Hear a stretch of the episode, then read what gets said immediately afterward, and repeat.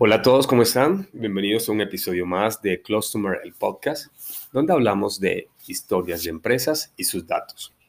Hoy traemos una entrevista realizada por Sandra, la propietaria o co-founder de Decon Services. Hace un par de semanas tuvimos la oportunidad de platicar con ella en una charla bastante amena e informal sobre mitos y realidades eh, para poder aprovechar la analítica de los datos hablamos de cómo las pymes pueden precisamente incursionar en el mundo de los datos. Hablamos cómo eh, podemos analizar la información proveniente de RPs como SAP Business One.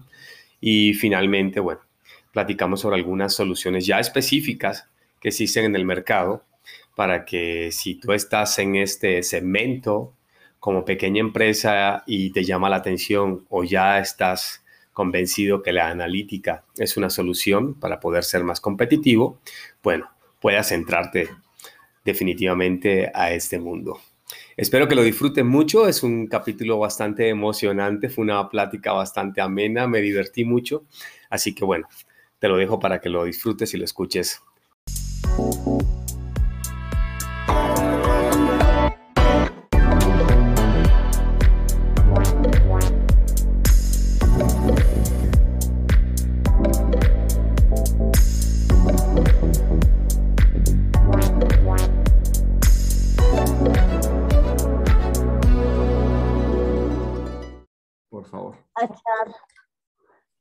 Le, a echar un poquito de, cuentos y de historia. Bueno, les damos la bienvenida a todos. Hoy, más que un, que un tema pues así súper formal, hoy quisimos eh, invitar a Falcon como para, para hablar un poquito de todo este tema de, datos que, que, hoy se habla y que hoy se ve y quisimos decir, bueno, traigamos a la comunidad a un experto para que nos cuente un poquito de, de, qué es real, con qué se puede empezar, cuál es la historia y pues le damos la bienvenida a quienes están ahí conectándose a, a, todos ustedes. Bienvenidos y a los que ven en, repetición este live. Falcon, muy buenos días y gracias por conectarte hoy con nosotros. No, no, gracias Sandra, a Becom este, estas iniciativas me encantan a mí, sobre todo cuando uno viene aquí como a cotorrear, como decimos en México, a platicar, a echar choro sobre pues, lo que le gusta a uno, ¿no? Y que más que hablar de, datos y de analítica y todo este tema. Así que yo encantado, las veces que sea necesaria, eh, venga. Hace, hace un poco más de un mes ya tuvimos un, un tema mucho más formal en donde hablábamos en nuestro workshop de todo este tema de SAP Business One, de cómo utilizarlo mejor y de todo el tema analítico.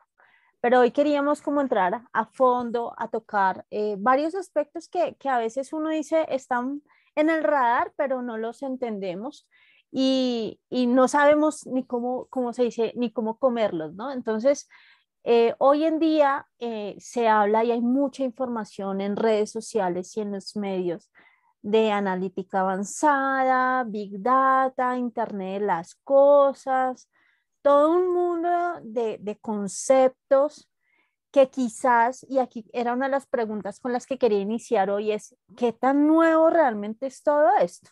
Tú que eres experto y, y que hoy en día eso, estamos llenos de información del tema, ¿esto es realmente nuevo o no es tan nuevo? Mira, gracias por lo experto. Yo, bueno, la verdad es que me, me, considero un practitioner, que es una persona que ha tenido mucha experiencia, ¿verdad?, sobre diferentes temas. Y me considero más como un advisor, como una persona que puede llegar a una empresa y decirte, oye, la jugada es por aquí. O usted quiere meterse en todo en esto, es como, como el psicólogo, ¿no? Y tengo, ahora sí tengo equipo, personas expertas que son las que hacen el trabajo, y ya, pero yo soy más como de diseñar la, estrategia. Exactamente, eso, eso, eso ha sido mi, mi, evolución hacia allá. Y bueno, contestando ahora sí directamente tu pregunta, eh, hay varias cosas. Em, lo que es nuevo es la tecnología, la tecnología que utilizamos al margen para poder analizar o procesar o tomar toda esta información. El concepto de analítica sí ha ido evolucionando, pero, pues, por ejemplo, el tema de inteligencia artificial hace más de 50 años es, es el mismo. O sea, no sé los, si, si, de los que están escuchando esto, alguien es mayorcito de 40, esperemos que, algunos contemporáneos por ahí, eh, y leyeron en la universidad o estudiaron tecnología, a lo mejor les hablaron de, oye, de, lo cognitivo, de que las máquinas pueden aprender, de que pueden simular cosas humanas, y eso sonaba muy, muy así como, no, estás hablando de, no sé, del, del, 2030, en el 80 por allá. Pero la verdad es que la teoría, la base matemática es la misma, es la misma. Han evolucionado algunas cosas, unas nuevas teorías, pero este, lo que sí ha venido a revolucionar todo esto, Sandra, y lo que nos escuchan, es el avance tecnológico, la capacidad que tienen ahora eh, las máquinas, los equipos, la nube, el Internet, para no solamente procesar a una gran velocidad la información. Antes, pues una computadora se podía demorar, no, vayamos tan lejos, hace 20 años, un proceso 8 horas y corrías el procesito en la noche, ya sabes, y al siguiente tenías tu reportito de analítica. Ahora eso lo puedes hacer utilizando tecnología como Big Data y lo hace en tres minutos, en cuatro minutos. Lógicamente a un costo-beneficio, ¿no? Y más si nos vamos a la nube, que nos permite entonces escalar. Yo no tengo que invertir tanto dinero como para tener una máquina especial que procese información a una alta velocidad y algoritmos de analítica avanzada, pues ya eso así.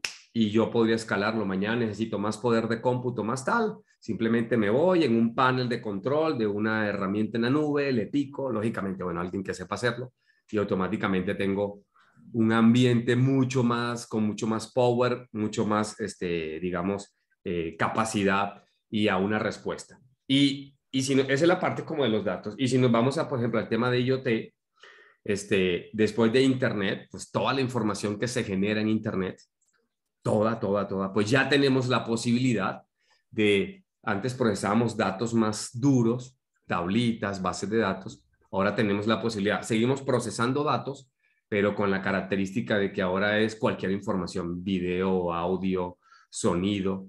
Y lo más padre es que ya hay tecnología para poder procesar cualquier tipo de dato, cualquier. O sea, de verdad, he estado leyendo por ahí, yo creía que lo último que faltaba era poder detectar olores y estuve leyendo que una empresa en Silicon Valley ya está detectando sensores, ya están en, en beta para poder detectar olores. Entonces, no sé qué vaya a pasar en 30, en 10 años. yo creo que estamos en otra, en otra revolución, digo yo. A una eh, velocidad. Antes íbamos por el carril de baja, es el caso que vas en una autopista de estas de Alemania, donde dice carril de 50 millas por hora y el último carril dice a la velocidad que usted quiera. Entonces usted tiene que ir metiéndose en los diferentes carriles. Si se pone en el carril de alta y no está preparado, se lo puede llevar alguien. Pero, pero hay muchas diferentes velocidades y carriles para que la gente pueda incursionar este mundo. Ese, e, esa ha sido la gran diferencia, Sandra. Yo, yo, quiero hacerte otra pregunta porque aquí estamos hablando, eh, yo soy ingeniera de sistemas, me, me, me, conecto mucho con lo que te tú decías al principio de mi carrera, pues yo estaba en el área de tecnología y hacía unos reportes que, tenía que teníamos que dejarlos corriendo toda la noche y después al otro día pasarle la información al usuario final. Pero dijiste algo también muy importante y es que personas que conozcan cómo hacer la información o cómo analizar la información. Y la realidad es que muy bonito cuando tú eres ingeniero de sistemas, muy bonito cuando tú trabajas como con todas estas herramientas y toda esta tecnología y la conoces, pero ¿qué tan fácil o qué, o qué tan sencillo es hacer uso de esta tecnología para personas que no son ingenieros? Eh, es una pregunta interesantísima porque va con un concepto que está revolucionando las empresas. Si ustedes no saben, hay un tema que se llama así como, como en los años 70, perdón si hago referencias históricas, pero me encanta leer mucho de esas cosas, cuando el mundo dijo, oiga, en la educación está el futuro ese concepto no ha cambiado ahora en la tecnología. Entonces, ¿qué hacían? Alfabetizaban, daban clases y llegó el socialismo y todo eso. Yo creo que ahora acaba de llegar el socialismo a la tecnología y sobre todo a los datos. Y vas a ver por qué lo digo.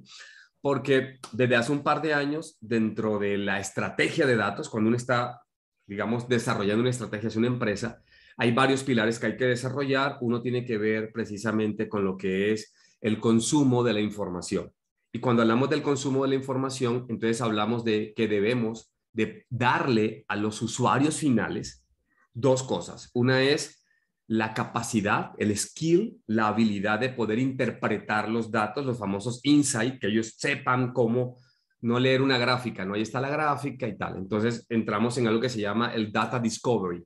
Es un concepto que ya viene, que es las personas puedan descubrir hallazgos, puedan hacer sus propias gráficas y eso. Entonces, y el segundo tema es las herramientas de tecnología de visualización, de entrega de datos, de reporteo, de dashboard, como lo quieras llamar, cada vez más son self-service, son autoservicio. Así que, señores ingenieros de sistemas o los que se dedican al mundo de los datos, su tirada ahora no es hacer reportes. No, eso ya no, eso es el usuario. ¿Y por qué hablaba del tema de la alfabetización? Porque ese concepto, todos esos dos, caen donde, dentro de algo que se llama la alfabetización de datos o lo que llaman el data literacy. Perdonen si, si no pronuncio bien el inglés, pero bueno, los costeños no hablamos bien inglés a veces. Me, me mentarán la madre allá en mi tierra, pero bueno. Y es eso, es no solamente a la gente, el estratega de datos o la empresa, enseñarles a no solamente eh, utilizar una herramienta, sino la habilidad humana de que de poder interpretarlo. Y es por eso que a veces la gente dice, oye, pero te compré una herramienta que le das dos clics y sacas lo que quieras, pero le falta en la ecuación la parte humana. La parte humana es, venga, enséñale, no sé, a Luis, a Soraya, al que sea, a cómo interpretar los datos, a cuál es la mejor gráfica que debería utilizar, de cómo hacer el análisis, esa parte. La, la tecnología, la verdad es que la tecnología no impulsa a la toma de decisiones. El que impulsa la toma de decisiones es uno a través de la tecnología. Entonces, eh, esa, es, la tirada ahora, ese es por donde deberíamos ir todos. Qué bien lo que comentas, porque aquí lo uno con, con una inquietud que a nosotros siempre nos ha, nos ha sucedido y como analistas de negocio y analistas empresariales nos hemos dado cuenta y desde la perspectiva de nuestra compañía eh, buscamos ayudar a, los, a las empresas que tienen SAP Business One. Como sabes, somos expertos en temas de SAP Business One. Y como tú dices, la tecnología ha avanzado y SAP pues está avanzando a la tecnología y lo que veíamos hace 10, 15 años con el software no es lo que se ve hoy en día. Se ven muchas más herramientas, muchas más conexiones, mucha más información, pero a la final cuando nos vamos a las empresas y nos vamos a ver la realidad de las organizaciones, hoy en día seguimos teniendo nuestro sistema de información como el registro de datos yo creo datos de clientes, creo datos de proveedores, facturas, de inventario y tengo herramientas y no nos vayamos solo hacia SAP Business One, sino a nivel general de los sistemas de información que se tienen en las compañías. Y, me surge una duda, eh, tú que, que, estás en México, que has tenido de cierta forma conexión con todo este mundo tecnológico, ¿cuál es la realidad de las empresas especialmente las pymes, referente a todo este análisis de datos. Eso sí, es muy nuevo para ellos, como bien lo decías, para el usuario final, que es el gerente o el director que necesita tomar decisiones basado en lo que registran en un sistema. Eh, por lo general, me gusta, me gusta porque es, señor, ya hablamos de la parte bonita, Illuminati, ahora vámonos al mundo real. Eso me encanta, porque es con lo que nos encontramos, empresas consultoras como la tuya, como la mía, o empresas que venden software. Entonces, le voy a contar una historia muy rapidito. Nosotros cuando llegamos acá, hace ya bastante tiempo, empezamos a trabajar con las empresas AAA. Y entonces las empresas AAA siempre están dos millas adelante. adelante. ¿Por qué? Porque hay corporativos, porque involucran todos estos conceptos.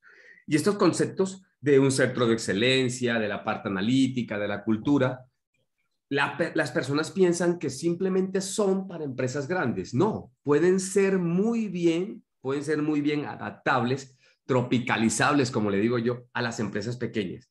Ojo, siempre y cuando ellos entiendan de que tienen que dar el siguiente paso. El paso aquí, y, así abiertamente, el casi, si a lo mejor me puedo equivocar en la estadística, pero casi el 70% en, en Latinoamérica y en México de las empresas son pyme, son pequeñas empresas. Y la realidad es la siguiente. ¿Por qué no han querido adaptar esto? ¿Por qué no han querido entrar? Y, vamos a la realidad es porque yo, tú sabes que la tasa de mortalidad de una pyme, son los primeros cinco años, ¿no? no sé, menos o más, y yo me concentro en algo muy sencillo que es facturar y vender. No me interesa si la transacción es correcta, si el proceso lo llevo eficiente y homologado.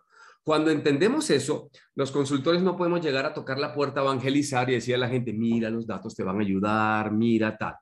El deber ser es, ¿sabes qué? Sobrevive ya cuando estés facturando de manera correcta, que exista cierta madurez, es cuando entonces entran al mundo de SAP Business One.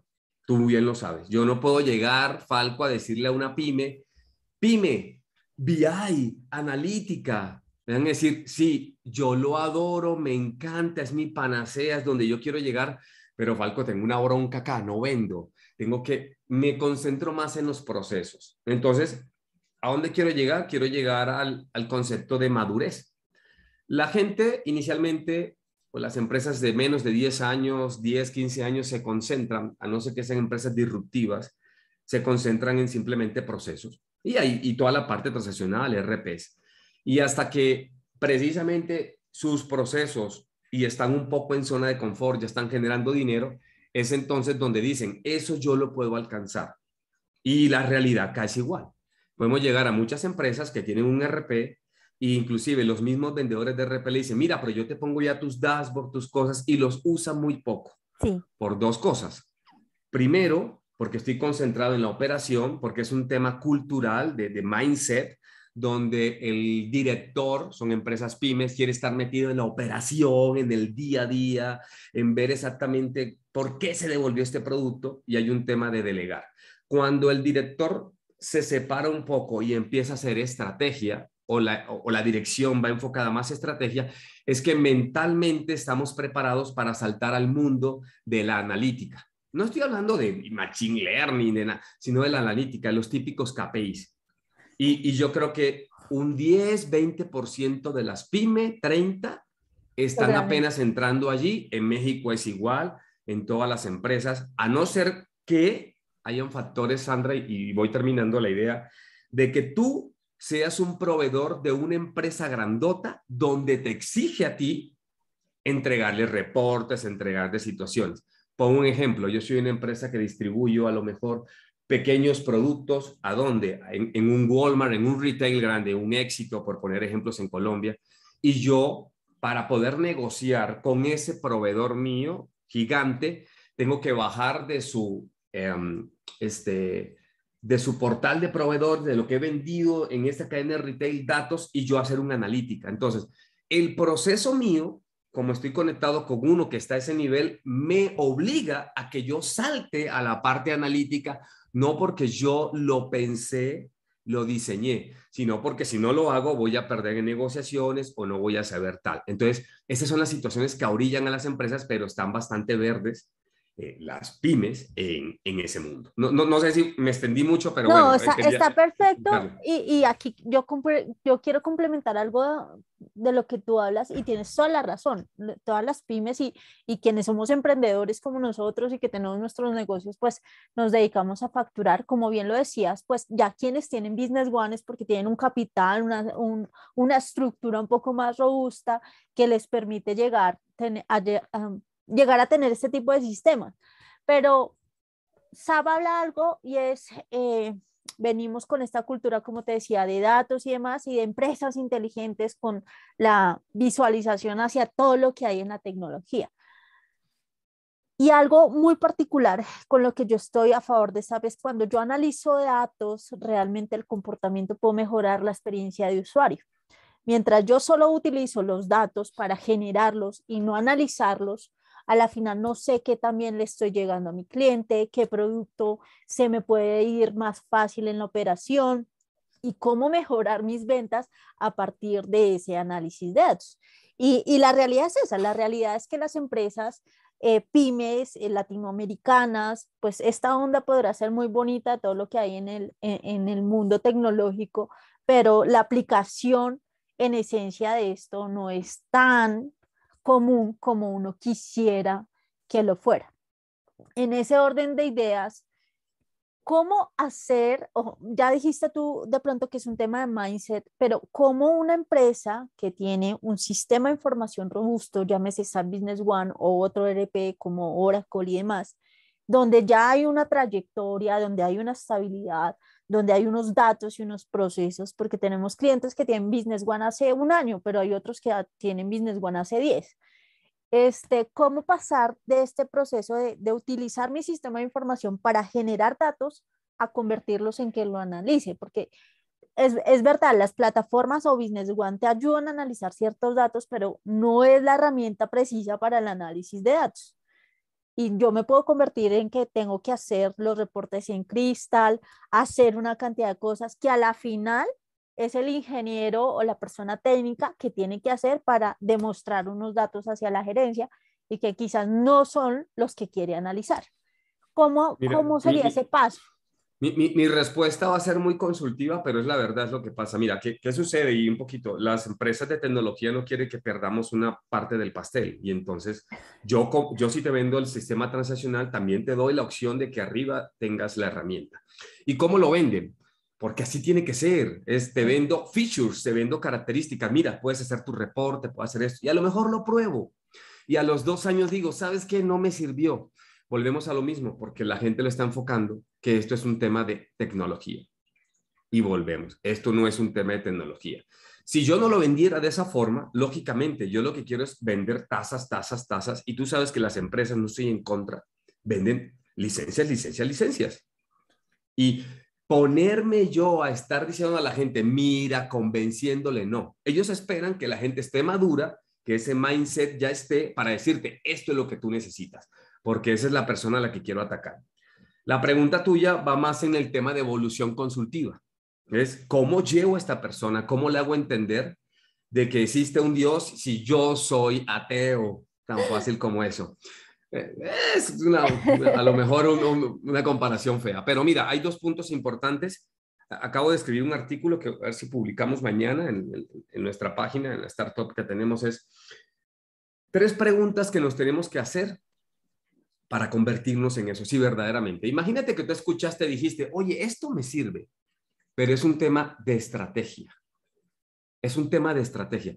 Que el director se convenza o que haya escuchado de que definitivamente si compré tal marca, voy a decir nombres aquí, no nos pagan por eso, entonces vamos a decir nombres, Tableau o Power BI y puedo hacer mi reporte, está bien, y estoy haciendo reportes operativos, que entonces lo que te están vendiendo como beneficio es el tiempo que te dedicabas antes, y yo le llamo horas nalgas, es el indicador de improductividad, así le digo yo, los que me conocen, en hacerlo en Excel lo hago allá y en automático. Ok, y entonces lo que estamos mentalizando es viendo, ah, me estoy ahorrando tiempo, así se vendía antes, me estoy ahorrando tiempo para que este proceso quede automático y tal. Y eso a mí me conviene por X o Y motivo. Perfecto. Y a lo mejor contrato un pelado que haga eso y lo que sea y, y whatever. Y tengo a la persona tomando más decisiones. Es la forma como se vendía antes este tema, un ahorro de tiempo. Entonces, es poderle poner a la persona la zanahoria del beneficio adelante, mira, hacia allá voy. Pero nos vamos a quedar en esos reportes, reportes, reportes, reportes. ¿Por qué? Porque lo que tenemos que convencer al sponsor, al director, al que sea, es, oye, ahora no es tanto ahorrar tiempo, automatizando un proceso, ahora es cómo tus datos, cómo tus datos pueden volverte más competitivos, cómo tus datos debes, cómo, cómo puedes adaptar un proceso o poner una característica nueva al producto o complementar tus otras estrategias. Y, peor, si la gente no se sienta a definir estrategias, olvídate, no le vas a poder llegar. Pero digamos que ya está, hacen su junta anual de estrategias y dice, oiga, hacemos algo. Entonces yo lo que le propongo a la gente, como este proceso de evangelización que se llama la cultura del dato, es un poco complicada a veces por, porque no lo ven tangible, porque me dice, me estás hablando de humo, de tal, este tipo de cosas. Le digo a la gente, venga, lo que tenemos que hacer entonces es crear micro, micro proyectitos, micro proyectitos, donde lo que le pongo a la gente, la zanahoria ahora es el ROI. Mi estrategia es esa. El ROI es ok, si te sentaste en la junta y dijiste, vamos a lanzar una campaña publicitaria a este segmento de personas haciendo algo tradicional como un estudio de mercado y te vas a invertir ahí, no sé, 5 millones de pesos colombianos. No sé cuánto es eso, no sé, 20 mil dólares, whatever, ¿verdad? ¿Por qué no hacemos un pequeño proyecto de 10 mil a 20 mil dólares y dale dale el beneficio de la duda donde yo lo que voy a hacer es, voy a tomar datos y la estrategia ahora va a ser híbrida. Tomas datos, analizas datos y vemos, ¿estás dispuesto a eso? Entonces, si esos quick wins se dan, es la forma tangibles vistos, es la forma de poder en la empresa decir, epa, por aquí hay una salida. Pero no tanto en el tema de la herramienta te sirve, sino venga, vamos a hacer. Y hay que enseñarle lo más difícil a los estrategas es hacer preguntas. ¿Qué preguntas le vas a hacer a los datos? Entonces, por eso es un tema a veces que despegarlo de la, de la, de la realidad a la expectativa lo ven muy alto porque dicen, no, es que tengo que invertir mucho en tecnología. Y yo le digo a la gente, y si tú supieras que puedes comprar un repositorio de Amazon que te cuesta 600 dólares al mes, donde puedes hacer un experimento y contratas a alguien que te haga esto sin que tengas un equipo de tecnología y te gastas, no sé, 6 mil dólares, 4 mil dólares para hacer una prueba y ver qué obtienes de ahí, ¿lo harías? Entonces se quedan pensando, porque ahora la zanahoria es el ROI.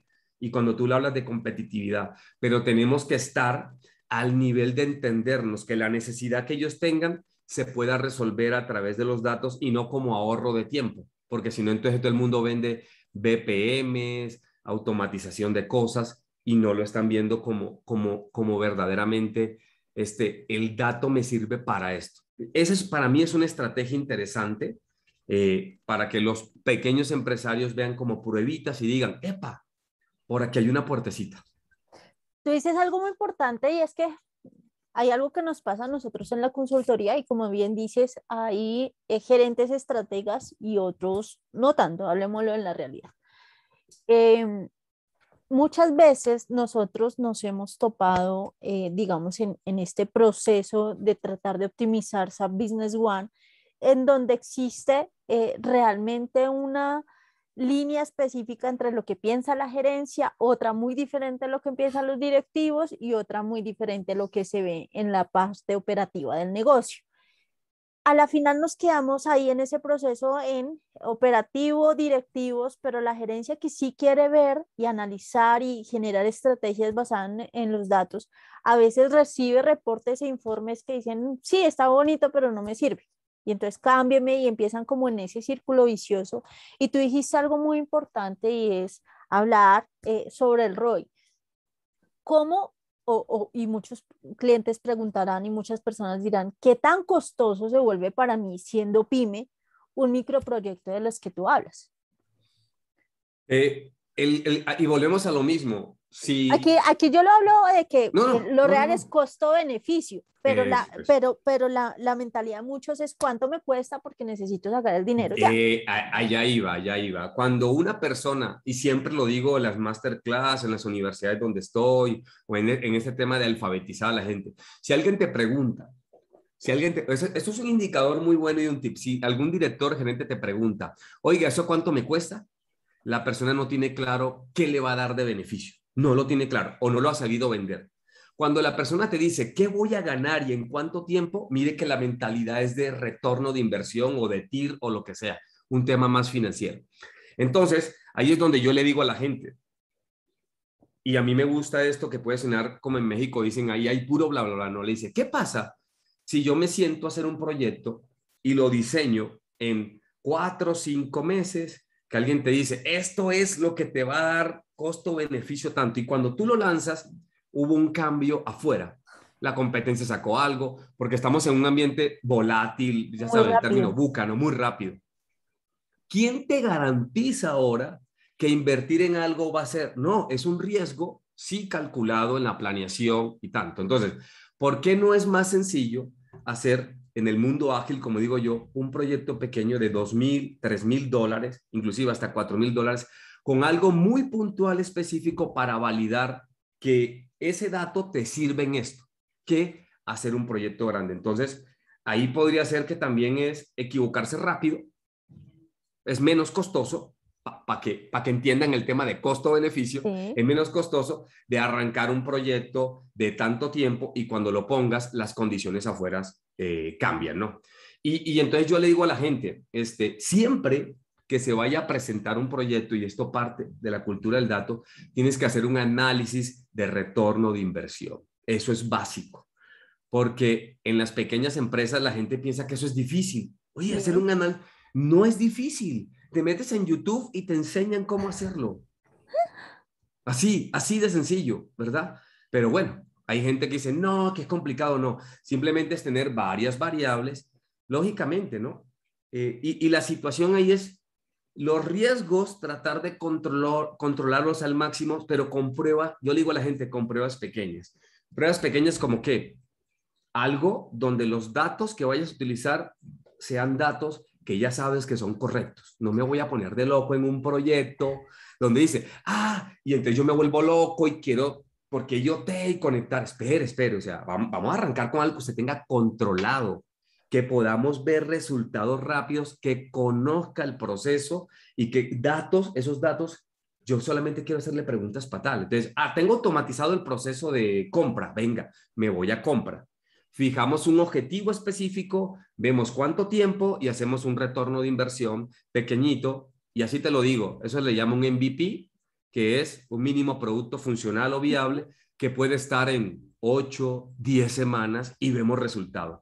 Si eso a usted no le es atractivo, yo no sé qué le puede hacer atractivo. Pero dijiste algo muy importante, Pablo, y, y algo, y algo que, que pasa, y es la confianza de esos datos cuando tú generas un informe, un reporte, lo que sea, y el gerente te dice, esos datos no son reales, ¿cómo yo puedo trabajar en esta parte de analítica cuando me dicen los datos que tengo en X sistema, en un Excel, llámese lo que sea, hablemos de SAP Business One, no son confiables? ¿Cuál es, cuál, es, ¿Cuál es esa parte? Porque ahí es donde, por ejemplo, ahí es donde nosotros entramos a trabajar. ¿No te gusta? Bueno, no, no, no estás trabajando bien tu sistema. ¿Qué está pasando? Analicemos qué pasa. ¿No? Y el analicemos qué pasa es que muchas veces efectivamente la información no es depurada correctamente en el tiempo ideal y los datos a la final son datos. Como tú bien lo decías, quien toma la decisión es la persona basada en unos criterios, valores, conceptos, números. Pero esos números eh, son eh, causados, pues son generados, hablemoslo así, por un proceso que también se convierte en un proceso humano o un proceso automatizado.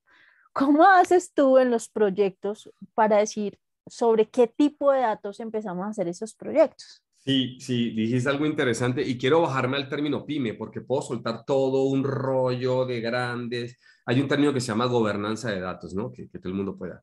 Oye, hombre, el 90% de las empresas pequeñas no tienen gobernanza, dejémonos de tonterías. Sí. Y, y, y, aquí hay una situación. Yo a la gente siempre, dependiendo a quién le esté hablando, tengo que hablarle en su terminología. Si me siento con un director general, le digo, ¿cómo hace usted para hacer más dinero? Invirtiendo dinero. Eso de ahorrar costos es mentira. Sí, sí, sí, ahorras, ganas, pero para generar dinero hay que invertir dinero. Entonces, vea, vea primero que el invertir en automatizar procesos, que es lo básico, le va a servir no solamente para controlar, porque a lo mejor su mindset es controlar, controlar, que todo esté bien, sino para que no le haya una fuga, para que no haya un riesgo, para que alguien se meta por debajo en el Excel y le cambie el valor, para que no le haya un robo. Entonces, lo básico, básico es nosotros hacemos lo que llamamos un assessment. No, no es un assessment de millones de pesos, no es un simplemente con una serie de preguntas y un formulario, validar cuáles son los procesos que son eh, candidatos, vamos a llamarlos así, candidatos, donde hay varios criterios, ¿no? Es, por ejemplo, este, ¿cuál proceso, eh, dependiendo de lo que tú quieras eh, utilizar los datos para tomar decisiones, como dijiste tú, aporta más para ganar más? porque todo el mundo quiere plata. Todo el mundo quiere plata. Esa es la realidad. exactamente. Entonces, digamos ahí, oye, ¿cuál de esos tiene lo que llamamos sus fuentes o sus orígenes, los datos que están ahí más automatizados? Perfecto. Oye, este, ¿cuál de esos tiene más calidad? Y calidad, hablando en pyme, ¿no? Es, puedo yo meterme, tirar una serie de datos y con herramientas muy básicas, inclusive algunas que son gratuitas, te dicen, ah, el formato de este campo si es único, no está tal. Entonces, hacemos un, un pequeño análisis de eso y decimos, esto este procesito es el candidato de todos y a eso le sumamos una variable adicional que es, ya vimos más o menos los datos, es de este proceso, cuáles son las preguntas del negocio que te gustaría hacerles a ese proceso que a ti te darían, ¿verdad? Todo un ramillete de opciones para generar tus acciones o tus estrategias. Y entonces se vuelve atractivo. No voy a empezar por mi I wish, eso no funciona, de verdad que eso no funciona. Porque él dice, es que quiero, y, yo, yo entiendo a los directivos, quiero, pero vamos a la realidad, doctor. Sí quiere, pero esto lo maneja en Excel, esto es un archivo, esto se lo mandan por correo. Y si nos ponemos a hacer eso, vamos a botar la platica. Entonces, vámonos por algo, volvemos vámonos al mundo real y hacemos una prueba pequeña con un proceso controlado que esté automatizado. No está automatizado, hay herramientas inclusive de BPMs pequeñitas que te hacen automatización, haces cataloguitos, cosas que serio te cuestan 110 dólares al mes para crear un flujito y ya está automatizado. E, entonces, cuando le hablas en esos términos, dicen, epa. Entonces, ese assessment nos ayuda, Sandra, para precisamente decir qué tan preparado está esto para nosotros dar el siguiente paso. Y el siguiente paso es, vamos a hacer preguntas sobre lo que pasó, cómo están, la historia, el famoso, porque hay gente que entonces se quiere ir como, como ya va y ve inteligencia artificial y cosas como años futuros. receta de cocina, ¿no? Vas al kiosco en la esquina y ves ahí, lo de ahora, inteligencia artificial, y yo le digo, Dios mío, de verdad, tranquilo. O sea, el hecho de que el otro vaya en un Ferrari no significa que usted está preparado para manejar un Ferrari. Entonces, e, e, esa concientización hay que hacerla y decirles a ellos, mira, esto es lo más atractivo para ti y lo mejor que te puede funcionar. Todas las empresas son diferentes y a veces el gran problema de las empresas es que queremos optimizar lo que verdaderamente no. deberíamos optimizar. Yo siempre he dicho, el problema de los grandes ingenieros es que queremos automatizar y pasar lo que no deberíamos hacerlo por, su ego, no, no, no, y por debajo corre menos tiempo y el directivo ya me dice, a mí qué me importa, a mí deme el reporte. Ah, lo haga mano, lo haga mano, no, no me interesa lo que esté haciendo. Entonces, hay que unir esos dos mundos y buscar una línea media. No es fácil, son años de experiencia y tenemos que tener a alguien ahí, un consultor o un advisor que te diga, venga, venga, bájelo al mundo y está acá. Porque pues a veces viene el tema de los egos. Mi proceso es más importante que el tuyo. Exacto. y ahí empieza el tema. Empiezan los diferentes roles y cabezas que cuando la empresa internamente pelea cada uno por sus, como, se, como decimos nosotros, un poquito de islas independientes, no, no logran el objetivo final. Y, y, creo que has dicho algo muy interesante y muy importante y es ir bajando, ir aterrizando esto a la realidad, porque bien lo hablábamos, hoy en día la tecnología nos está hablando de inteligencia artificial, machine learning, pero la realidad es que como empresas quizás nosotros no estamos preparados para montarnos en ese tren y en ese bus, pero que el no montarnos nos va a dejar atrás en el camino real de avance empresarial, avance organizacional, porque la realidad es que sí, las grandes empresas tienen equipos, tienen expertos, tienen consultores, inclusive algunos de nuestros clientes no tienen personas del área de tecnología o de no, no piensan en un área de innovación. Entonces, sí es importante que nosotros empecemos a identificar hasta qué punto, así seamos pymes, podamos ir avanzando como en estos escalones que nos permitan montarnos en ese tren que va a mil kilómetros por hora. E, es un proceso, Sandra, es un proceso evolutivo, para redondear tu idea, donde irnos al carril de alta puede tener, puede tener, y entonces es eso, no, y, y, yo lo digo de una manera muy tonta y a veces se enojan conmigo algunos dueños, es que me fui a jugar golf o no recuerdo el nombre ahora del, del club este campestre muy, muy famoso en Bogotá, donde uno va a echar cafecito y platicar ahí. Entonces se encuentra con tal y dice, yo ya puse un asistente cognitivo que me atiende a las personas y tal. Y, hay un tema de ego, de, de, pique, y entonces si uno verdaderamente dice, yo puedo instalar la tecnología de punta que quiera, gastarse la plata que quiera. No, es que a mí no me sirvió. Lo más importante es lo que le digo a la gente, cuál es el pain point, cuál es la situación que tú quieres mejorar, si eso verdaderamente te aporta lo estratégico y después evalúe si esa tecnología u otra le ayuda. Le ayuda. Pero no es, y a veces hay, perdón, vendedores o vendors que se aprovechen de esa oportunidad y es válido, no estoy diciendo no, pero hay un poquito de ética profesional en el sentido de, de uno lo ve desde el punto de vista consultivo, es te voy a ofrecer algo que tú dijiste que era para esto, yo no te estoy vendiendo humo, ahí está, pero estamos conociendo en el fondo que eso no, está asociado a ninguna necesidad o a un objetivo. Entonces me da igual. En dos meses dicen, no, no me sirvió y se le devuelve el boomerang al vendor porque dicen, ahí es una mala experiencia. No, no, no, es que tú no tenías asociado, la herramienta final es el cómo, pero necesitas un por qué, al principio. Exacto. Y, y ahí es donde podemos tener, como lo decíamos nosotros y algunos de nuestros clientes les decimos, podemos tener SAP Business One y la herramienta como herramienta es muy buena y te va a facilitar muchas cosas, pero si tú como proceso y como organización y dentro de lo que tienes definido, pues no la estás utilizando de la mejor manera porque a ti no te funcionan X eh, situaciones, pues a la final no es problema de la herramienta en sí, es cómo estás manejando la estrategia o los procesos de tu negocio. Totalmente. Tips, ya para, para no alargar tanto, aunque yo contigo me alargaría como 10 mil horas. No, podemos, podemos tener aquí abiertamente, Sandra, ya sabes, ahí somos socios, somos en la parte de, de, negocio, de partner, que la gente diga dos, tres veces, nos juntamos el próximo mes, hablamos otra vez o entre 15 días, hay mucho tema de dónde cortar.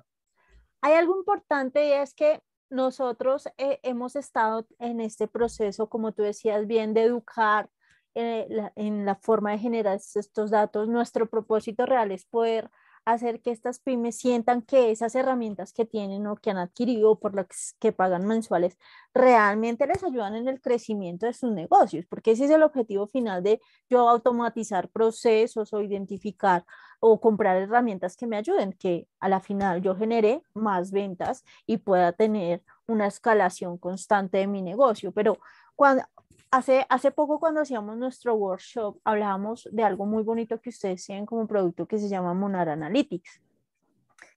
Este producto que se vincula con Business One y me permite hacer como esta extracción de datos, realmente tiene como propósito ayudar a la gerencia, entrar a este mundo de directivos, es decir, porque hoy en día tenemos empresas que tienen su ingeniero de sistemas, yo, yo como ingeniero, y lo hablo desde el punto técnico, yo como ingeniero te armo el reporte y demás, como tú me lo solicitaste, pero eso es estático. A la final tú necesitas analizar información dinámica, que entró una nueva factura, un nuevo pago, pues eso cambió y a, la final lo que estás analizando hoy en la mañana no va a ser lo mismo como esté en la tarde.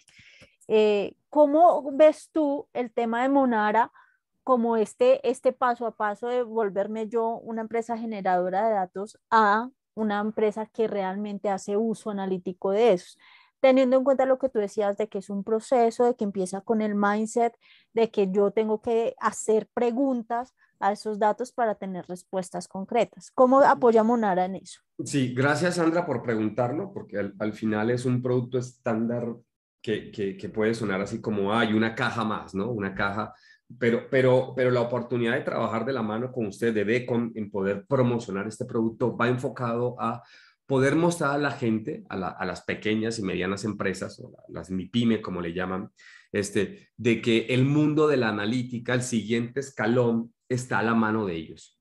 Estamos tratando, no estamos, como dicen, reinventando la, la rueda o el hilo negro, como dicen en México, estáis inventando el hilo negro, sino que, oye, puedes convertirte de una manera rápida y ágil, y ahorita doy la explicación, a que puedas tener analítica para esos procesos. Entonces, si ya usted tiene la automatización de un flujo, ya está en un primer nivel, que es, es una empresa que transacciona, que guarda, que colecta datos, así le llamas, un, un, un data collect, ¿no?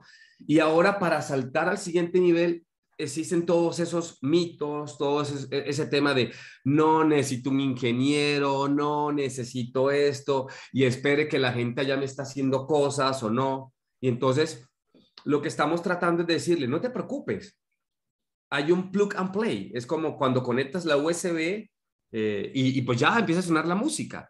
Entonces lo que, tratamos, lo que tratamos con esto es precisamente de primero que lo entiendan de esa manera donde ya hay un happy path o hay un, hay un acortamiento de esa curva, porque lo que te estamos entregando para los que tienen SAP Business One es ya una lista de indicadores y de reportes dinámicos, ¿verdad? Para que tú simplemente los puedas reanalizar. ¿Qué significa esto? No es sentarme a ver qué me gustaría preguntarle.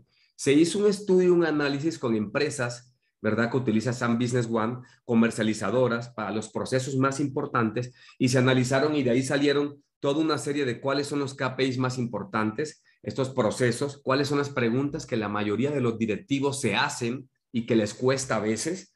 Y lo que hicimos fue acortar precisamente todo ese proceso desde cero de construirlo. Entonces, ya existe técnicamente un proceso que va, se conecta a Business One, tomas esos datos, hace varias cosas, ¿verdad? Y te los pone y entonces estamos diciendo, ok, yo solamente tengo que pagar por un servicio que está en la nube, no tengo que invertir horas hombre, consultoría, sentarme, preguntarle, oye, ¿cuándo me lo vas a entregar? Todo eso, ese proceso postraumático que han tenido en la actualidad y que simplemente entro a un portal con usuario, contraseña y estoy viendo los datos de mi empresa. Entonces estamos acortando y dando los beneficios de manera inmediata.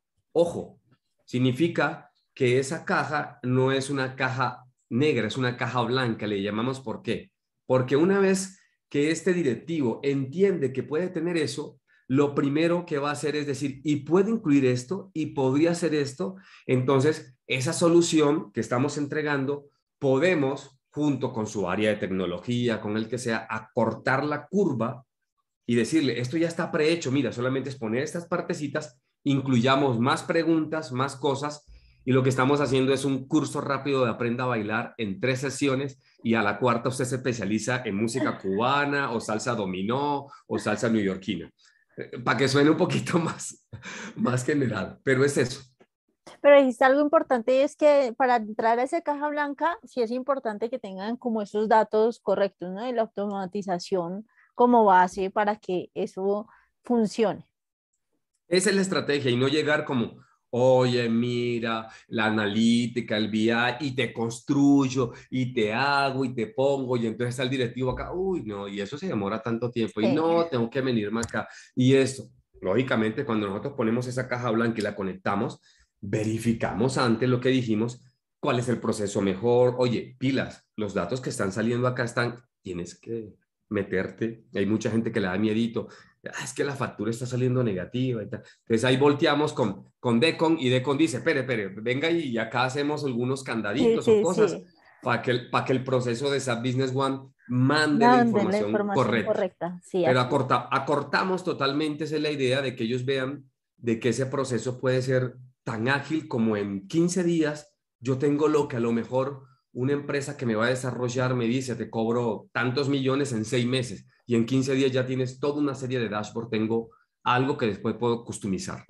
Y que hablas de algo muy importante, es que la gerencia siempre ha querido ver esos datos. O sea, cuando tú hablas de una pyme y que tiene SAP y que en su momento le ofrecieron SAP, le dijeron, usted puede tener la información en línea para analizar mejor sus datos.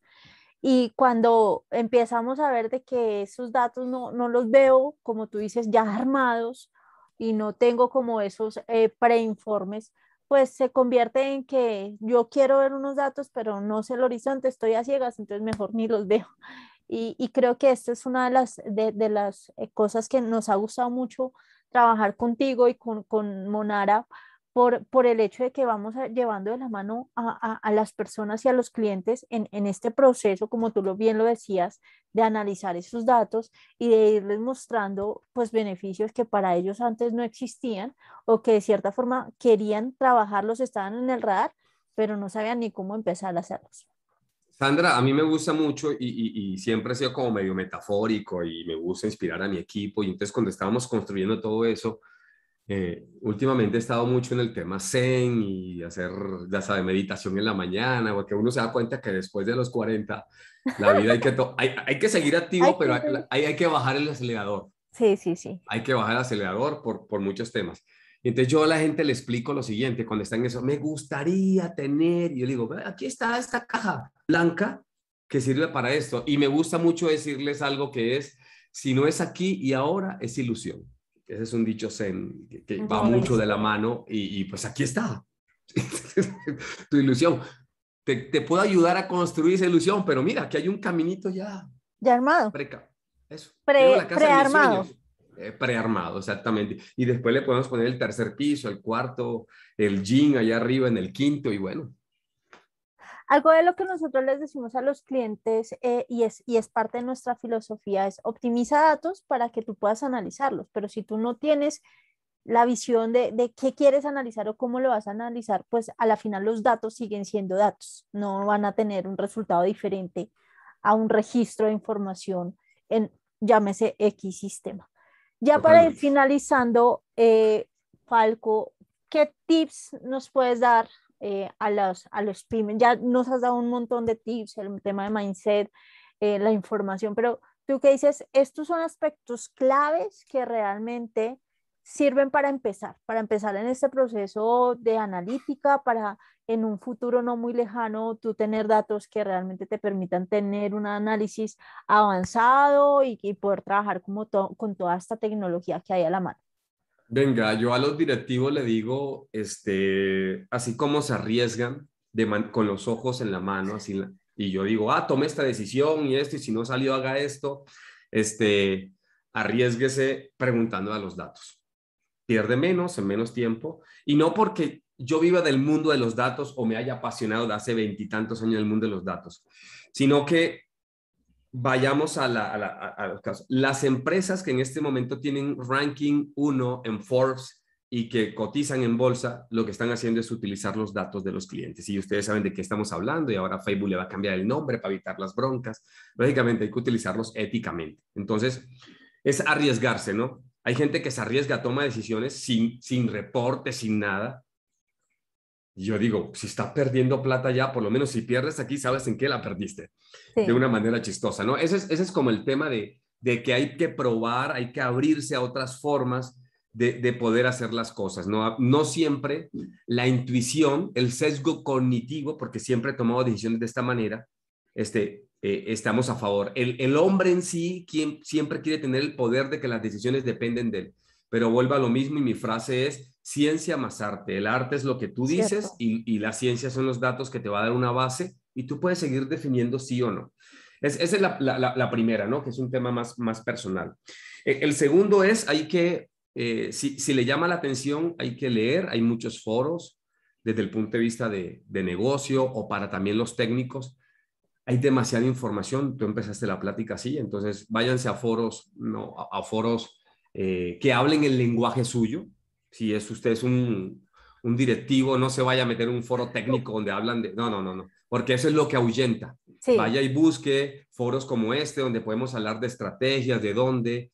Vaya sobre todo y busque eh, casos de la industria suya, del tamaño de su empresa, eso es muy importante, que les demuestren y que la persona hable y diga, mira, yo hice estos intentos y, me funcionaron.